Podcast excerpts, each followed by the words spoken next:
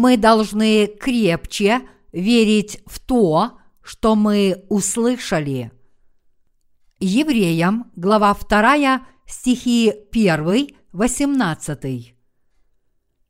Посему мы должны быть особенно внимательны к слышанному, чтобы не отпасть, ибо если через ангелов возвещенное слово было твердо, и всякое преступление и непослушание получало праведное воздаяние, то как мы избежим, вознеродев о таликом спасении, которое, быв сначала проповедовано Господом, в нас утвердилось, слышавшими от Него при засвидетельствовании от Бога знамениями и чудесами и различными силами и раздаянием Духа Святаго по Его воле.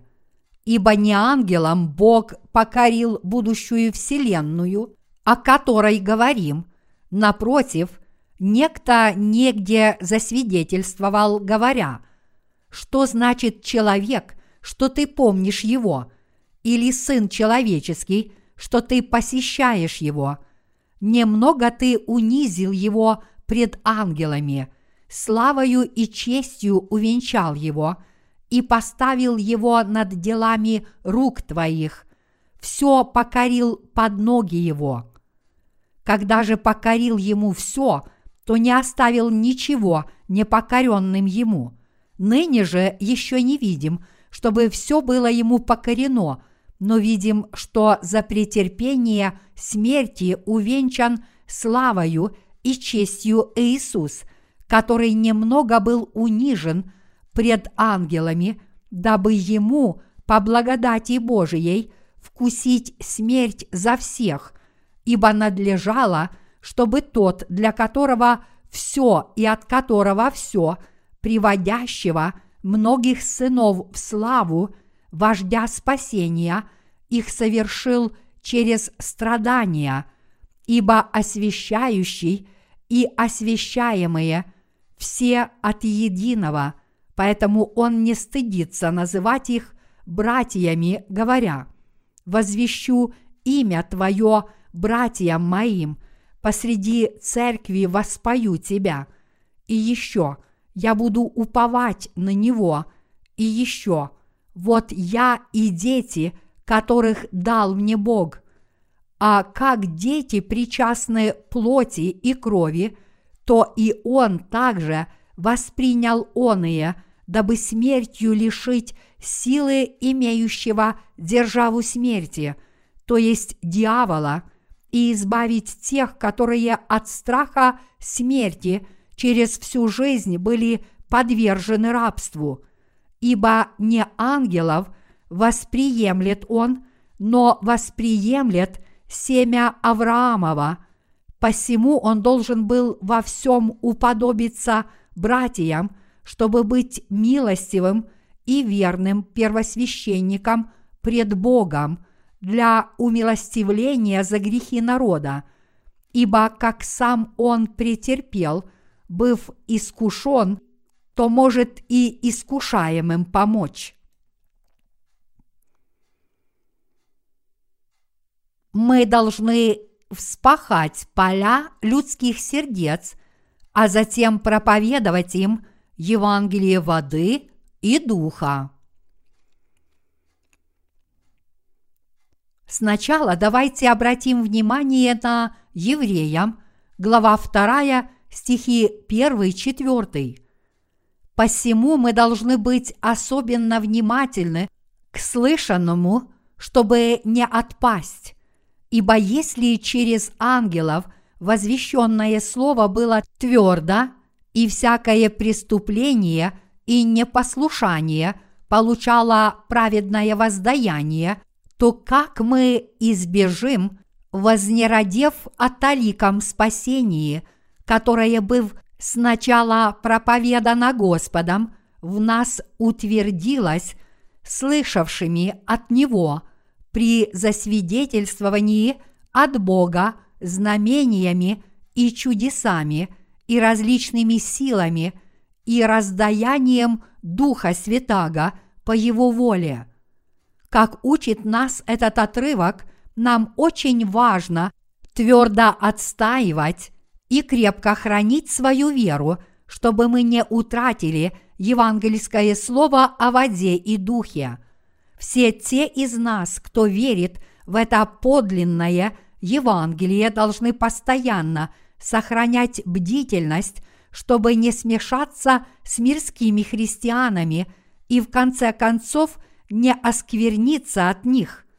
Это потому, что мирские христиане не верят в Евангелие воды и духа, даже несмотря на то, что оно строго основано на Слове Божьем. И если мы смешаемся с такими людьми, мы закончим тем, что отречемся от нашей веры в это Евангелие, которое определяет, благословлены мы или прокляты Богом. Если мы обратимся к Ветхому Завету, то увидим, что Библия упоминает две горы – гору Горизим, гору благословений и гору Гевал, гору проклятий, Второзаконие, глава 11, стих 29. В данном сообщении Бог показал, что Он пошлет благословения и проклятия соответственно тому, как Его люди относятся к Его Слову. Тот же принцип применим и к слушателям Евангелия воды и духа. Мы проповедуем Евангелие воды и духа многим людям, и людей, которые слышат это Слово Божье, можно разделить на две категории. Те, кто получили от Бога благословение, услышав Его евангельское Слово о воде и духе, и уверовав в Него – и те, кто навлекли на себя Божье проклятие, отказавшись уверовать в это Евангелие. И действительно, очень многие люди в этом мире навлекли на себя Божье проклятие, отказавшись уверовать в Евангелие воды и духа, даже после того, как услышали это слово правды Божьей своими ушами. Это настолько печально, что им было бы лучше не слышать слово правды Божьей сейчас, потому что тогда у них мог бы появиться еще один шанс его услышать.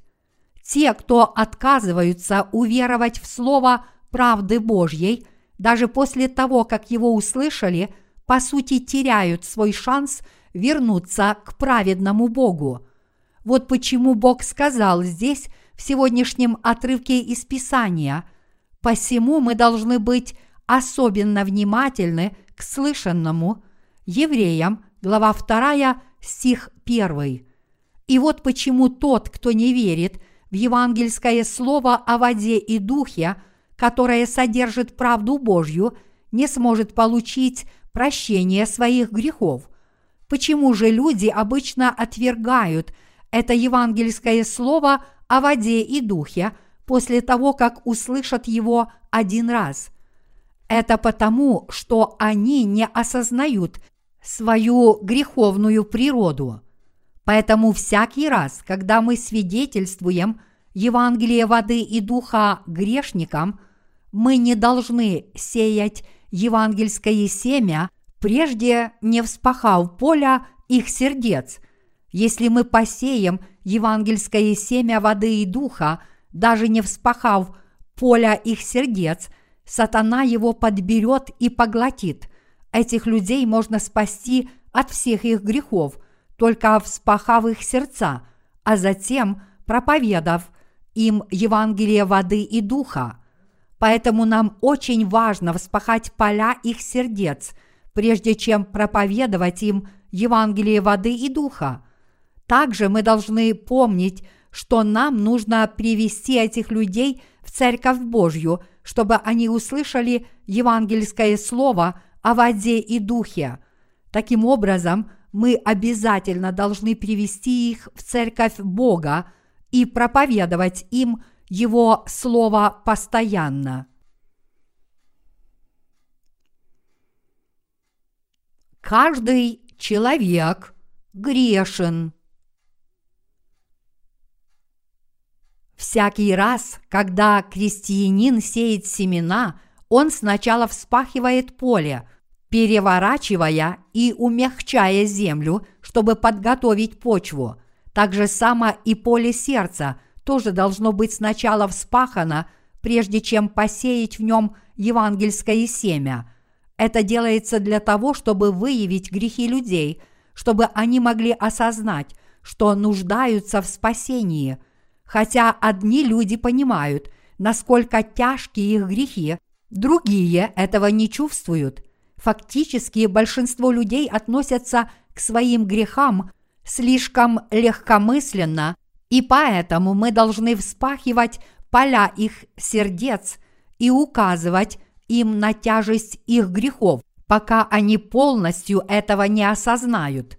Если же они до сих пор не признают свои грехи перед Богом, тогда мы должны научить их закону Божьему и объяснить им, что любое нарушение закона представляет собой тяжкий грех.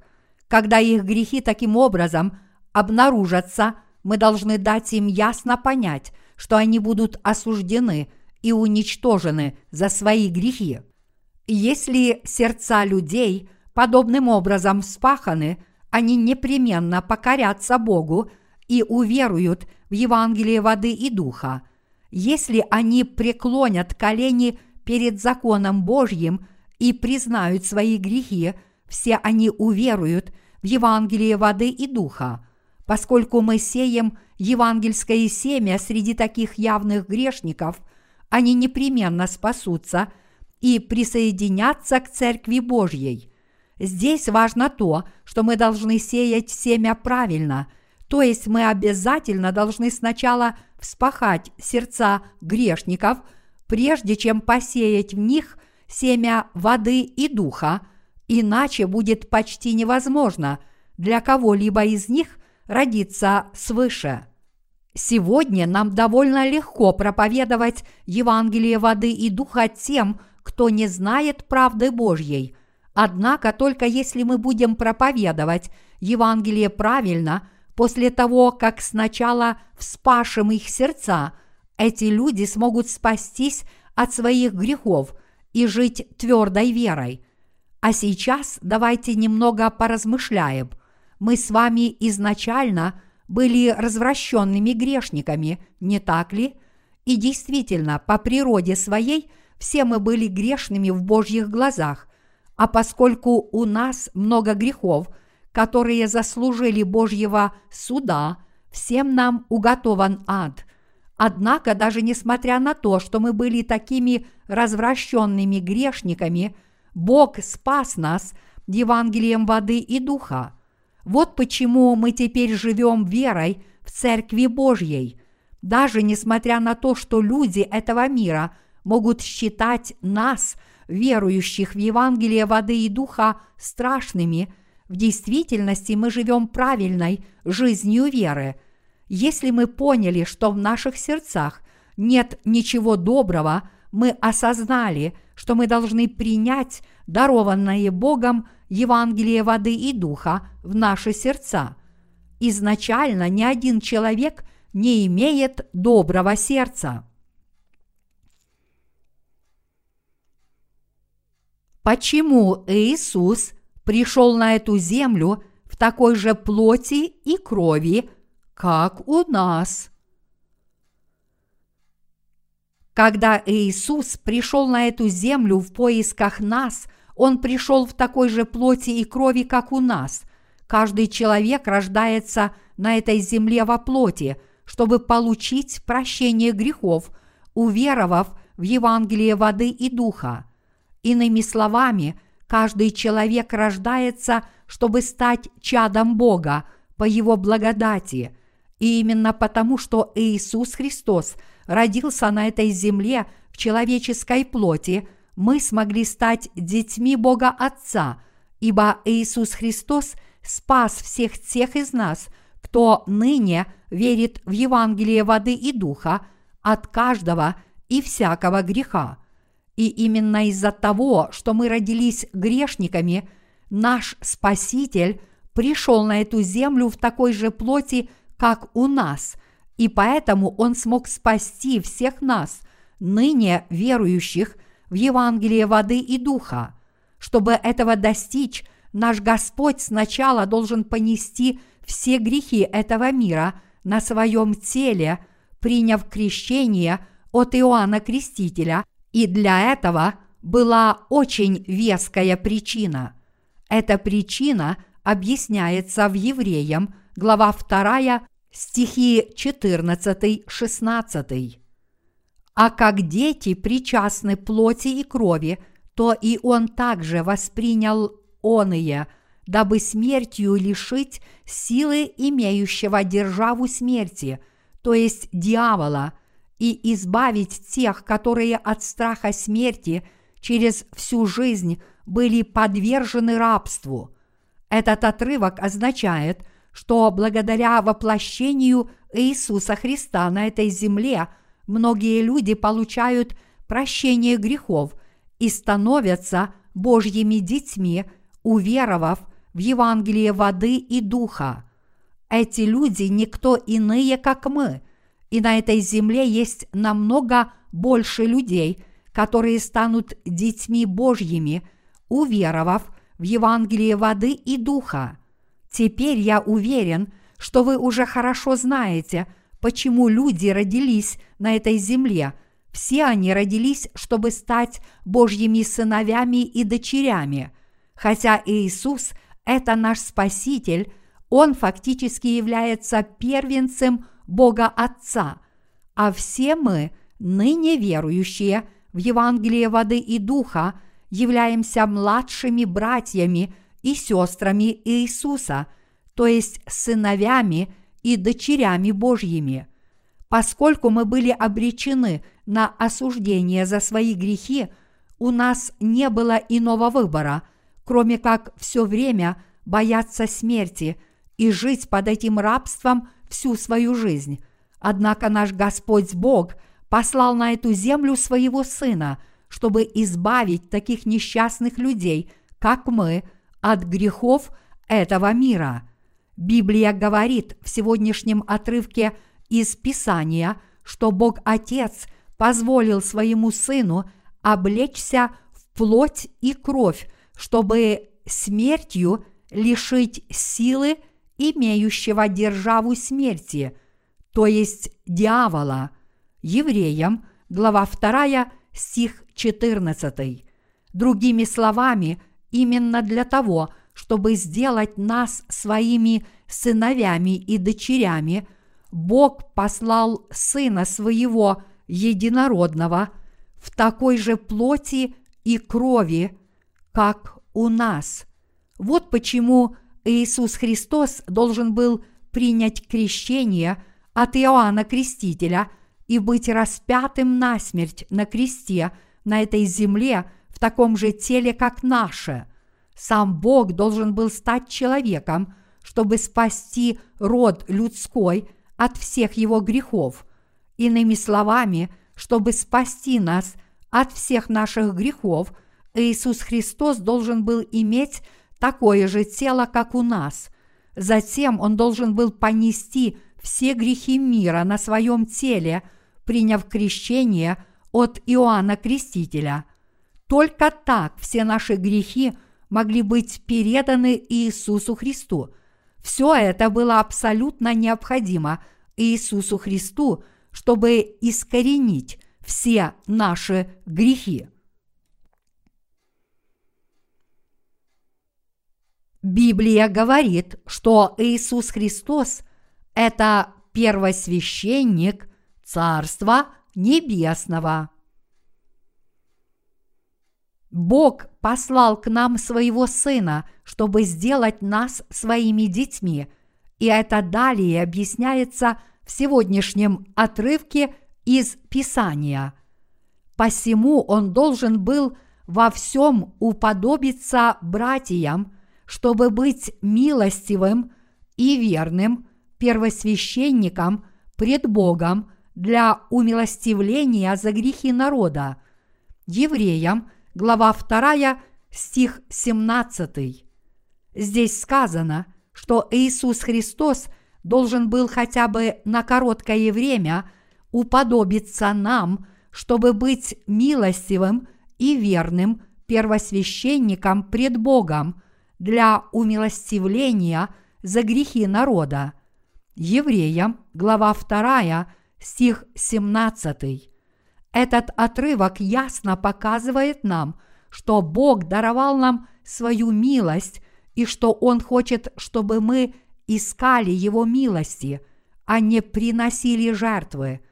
Иначе говоря, Бог дарует свою милость тем, кто еще ищет и спасает их от грехов, но осуждает тех, чьи сердца слишком ожесточены, чтобы искать Его милости к своим грехам.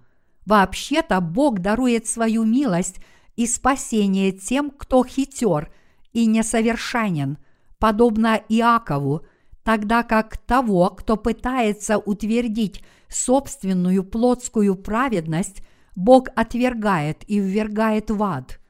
Иисус Христос – это наш верный первосвященник, как и Библия говорит. Посему Он должен был во всем уподобиться братьям, чтобы быть милостивым – и верным первосвященником пред Богом для умилостивления за грехи народа. Евреям, глава 2, стих 17. Наш первосвященник преданно совершил свое дело спасения, чтобы изгладить все наши грехи. Придя на эту землю в такой же плоти, как у нас, Иисус понес все грехи мира на своем теле – и принес свою кровь жизни в жертву Богу Отцу, вместо того, чтобы просто принести кровь животного. Вот почему Бог Отец сказал здесь, в сегодняшнем отрывке из Писания, что Иисус является самым верным первосвященником, который полностью спас нас от всех наших грехов. Понимаете ли вы теперь, почему Иисус Христос пришел на эту землю в такой же плоти, как у нас? Почему Он был крещен Иоанном Крестителем и почему Он был распят на смерть? Я верю и надеюсь, что все вы теперь понимаете, почему Иисус Христос был крещен Иоанном Крестителем и почему Он отдал свое тело на крест. Иисус Христос – это наш верный первосвященник. Он также есть сам Бог, который даровал нам свою милость, и Он есть наш Спаситель, который пришел на эту землю в нашем образе. Как говорит евреям, глава 2, стих 14, а как дети причастны плоти и крови, то и он также воспринял оные. Бог сам пришел на эту землю в такой же плоти и крови, как у нас, чтобы спасти нас и сделать своими детьми. А сейчас давайте обратимся к евреям, глава 9, стихи 11-14. Но Христос, первосвященник будущих благ – придя с большею и совершеннейшую скиниею, нерукотворенную, то есть не такого устроения и не с кровью козлов и тельцов, но со своею кровью однажды вошел во святилище и приобрел вечное искупление. Ибо если кровь тельцов и козлов и пепел телицы через окропление – освящает оскверненных, дабы чисто было тело, то, коль ми паче кровь Христа, который Духом Святым принес себя непорочного Богу, очистит совесть нашу от мертвых дел для служения Богу живому и истинному. Придя на эту землю в человеческой плоти, чтобы спасти нас – от всех наших грехов, Иисус Христос принес за нас в жертву свое тело, подобно тому, как в ветхозаветные времена приносили в жертву козлов и тельцов после того, как те брали на себя грехи народа израильского. Но вместо того, чтобы просто принести в жертву козлов и тельцов, Иисус Христос принес в жертву свою кровь, как написано, и не с кровью козлов и тельцов, но со своею кровью однажды вошел во святилище и приобрел вечное искупление. Евреям, глава 9, стих 12. В ветхозаветные времена делом первосвященника была передача грехов израильтян жертвенному животному от их имени. Но когда Иисус пришел на эту землю, Он не передал грехи своих людей обычному жертвенному животному, но вместо этого принял каждый и всякий грех на свое тело через возложение рук Иоанна Крестителя и таким образом стал нашей жертвой умилостивления. Поскольку Иисус – это сам Бог, Он изначально безгрешен. Он пришел на эту землю в человеческой плоти, понес на себе все наши грехи, приняв крещение от Иоанна Крестителя, положил на нас свою жизнь и таким образом совершил наше вечное искупление раз и навсегда.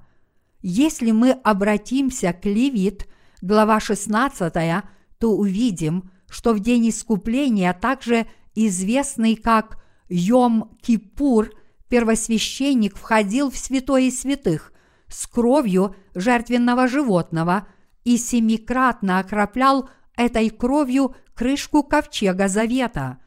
Израильтяне, которые верили в жертвоприношение, которое совершалось в день искупления, получали искупление всех своих годовых грехов. Так же само и все верующие в жертву Иисуса могут войти в вечное святилище на небесах, подобно Иисусу, как написано в Евреям, глава 9, стих 14.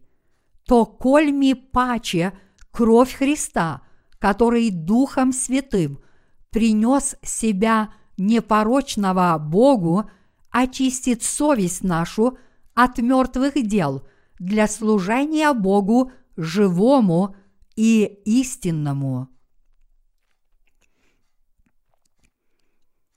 Что значит очищение нашей совести от мертвых дел?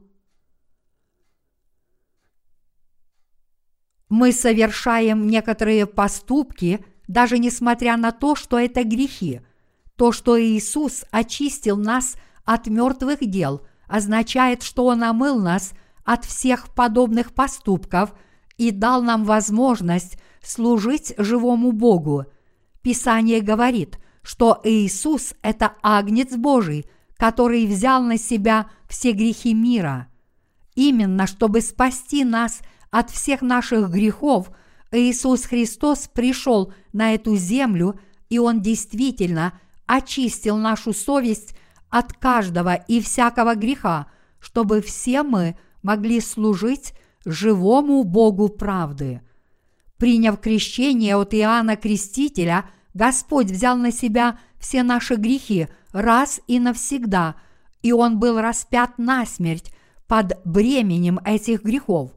Посредством крещения, которое Господь принял от Иоанна Крестителя в реке Иордан, Господь уже взял на себя все наши грехи, подобно тому, как все мы были разоблачены законом Божьим – как грешники, никто в этом мире не может все время жить с чистой совестью. Можно ли представить человека с полностью чистой совестью? Каждый совершил что-то такое, за что его мучит совесть. Неужели это означает, что вы грешите только когда делаете что-нибудь вопреки своей совести? Нет, это не так. Каждый человек совершает два вида грехов. Те, что вы совершаете осознанно, за которые вас мучит совесть, и те, что вы совершаете неосознанно, нарушая заповеди Слова Божьего без всякого умысла. Оба вида в равной мере являются грехами. Даже если человек не знает Слова Божьего, когда он совершает то, что мучит его совесть, этот грех записывается в его сердце, и он оказывается в его рабстве. Эта тема затронута в Римлянам, глава 2. Чтобы это увидеть, давайте теперь обратимся к Римлянам, глава 2, стихи 14-15. Ибо когда язычники, не имеющие закона, по природе законное делают, то, не имея закона, они сами себе закон. Они показывают, что дело закона у них написано в сердцах, о чем свидетельствует совесть их и мысли их, то обвиняющие, то оправдывающие одна другую. Вот почему даже неверующие чувствуют угрызение совести всякий раз, когда совершают что-то плохое, а то, что мучит их совесть, есть не что иное, как грех. Иными словами, их совесть является для них законом и указывает им на их грехи – прежде чем мы проповедуем Евангелие воды и духа, нам иногда приходится глубоко вспахивать людские сердца Словом Божьим, чтобы была выявлена их греховная природа. Когда выявятся их грехи, а в их совести обнаружатся мертвые дела, это заставит их прислушаться – к Евангелию воды и духа. Мои единоверцы, я прошу вас не забывать о Слове Божьем, которое вы сегодня услышали.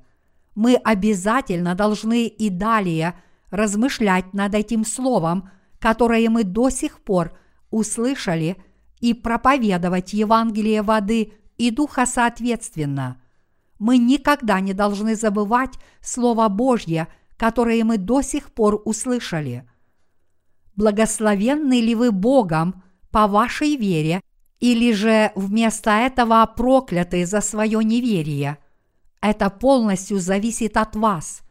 Поэтому вы должны всем сердцем уверовать в евангельское слово о воде и духе, которое вы до сих пор услышали, и вы должны вооружиться этой непоколебимой верой. Если мы обратимся к Библии, мы увидим много сведений о двух противоположных категориях людей, которые учат нас, что вера очень важна. Такой урок преподают нам сообщения об Авеле и Каине, об Исааке и Измаиле и об Иакове и Исаве. Чему учат нас все эти сообщения? Они учат нас – что все эти верующие люди, Авель, Исаак и Иаков, были благословлены, потому что они уверовали в Слово Божье, когда его услышали, тогда как другие, такие как Каин, Исав и Измаил, были прокляты, потому что они пренебрегали Словом Божьим и отказывались в него уверовать, даже несмотря на то, что слышали его много раз. Никто из вас не должен отказываться продолжать слушать Слово Божье и верить в него всегда. И всякий раз, когда вы слушаете Слово Божье или читаете священное Писание, вы никогда не должны бросать беглый взгляд на какую-либо его часть и знакомиться с нею поверхностно, какой бы краткой она ни была – Каждое Слово Божье – это жизнь, потому что именно в нем Евангелие воды и духа написано так ясно и захватывающе. Поэтому если вы будете глубоко размышлять над этим евангельским словом и верить в него всем сердцем, вы непременно получите обильные Божьи благословения за свою веру, Но если вы будете пренебрегать этой верой, вы, в конце концов, потеряете даже те благословения, которые вы уже получили. Поэтому я прошу каждого члена миссионерской рабочей группы никогда не пренебрегать ни одной частью Слова Божьего, которое вы до сих пор услышали, и вместо этого верить в него еще крепче – сам тот факт, что вы родились в этом мире и услышали Слово Божье о Евангелии воды и духа, свидетельствует о том, что Бог вас любит. Аллилуйя!